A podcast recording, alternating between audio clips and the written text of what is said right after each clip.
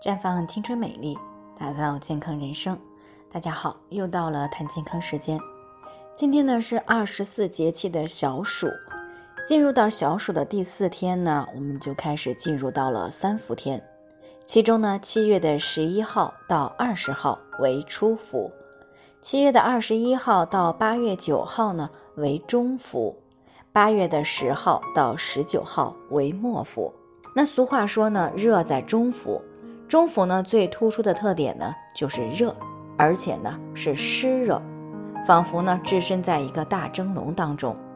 那之所以会这样呢，是因为入伏以后呢，地表的湿度变大，每天呢地面吸收的热量比较多，散发出来的热量比较少，那么地表层的热量累积，所以一天比一天热。那进入到中伏，地面积积累的热量达到最高值，那么天气呢也就到了最热的时候。所以呢，进入到三伏天以后，在饮食方面应该注意些什么呢？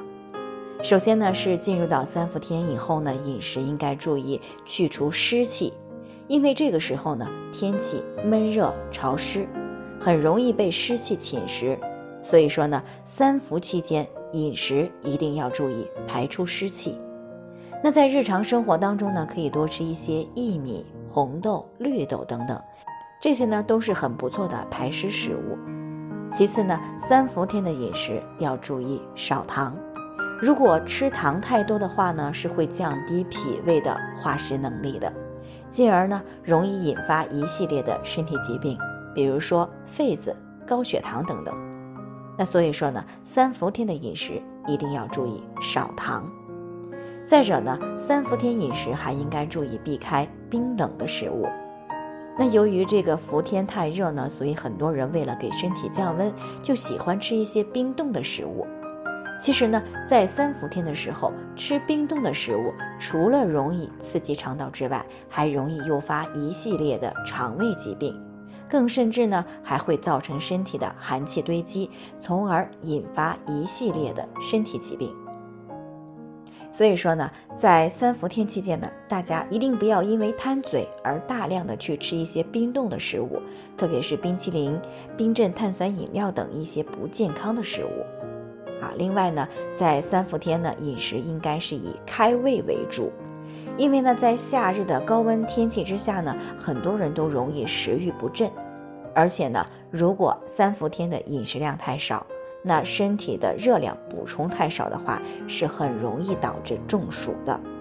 所以呢，三伏天饮食一定要注意开胃，啊，比如呢，可以适当的多吃像苦瓜、苦菊等一些苦味的食物。啊，以及山楂呀、话梅呀等这样的小食。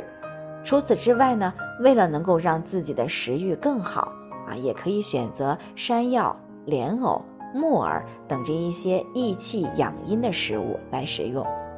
那除了上面这些呢，三伏天的饮食还应当多吃一些干凉的食物，因为呢，三伏天是一年当中暑湿最重的一段时间。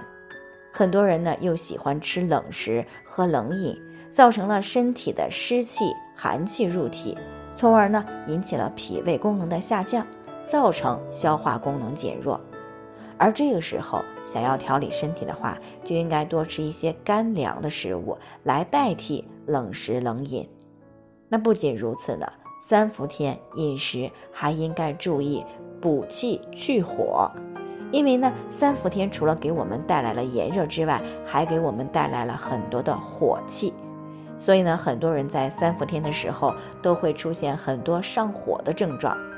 这些上火的症状，除了身体上之外呢，还容易有情绪上的烦躁不安。所以说，三伏天的时候，饮食一定要注意补气去火，比如像苦瓜、西红柿。牛奶、鸭肉等一些食物都是很不错的补气去火的食物，大家呢可以适当的来选择。最后呢，还是要提醒大家，每个人的健康情况不同，具体问题要具体分析。如果你也有健康方面的问题想要咨询呢，可以关注微信公众号“普康好女人”，添加关注以后呢，回复“健康自测”。健康老师呢会针对个人的情况做系统的分析，然后呢再给出个性化的指导意见。这个机会呢还是蛮好的，希望大家能够珍惜。今天的分享呢就先到这里，我们明天再见。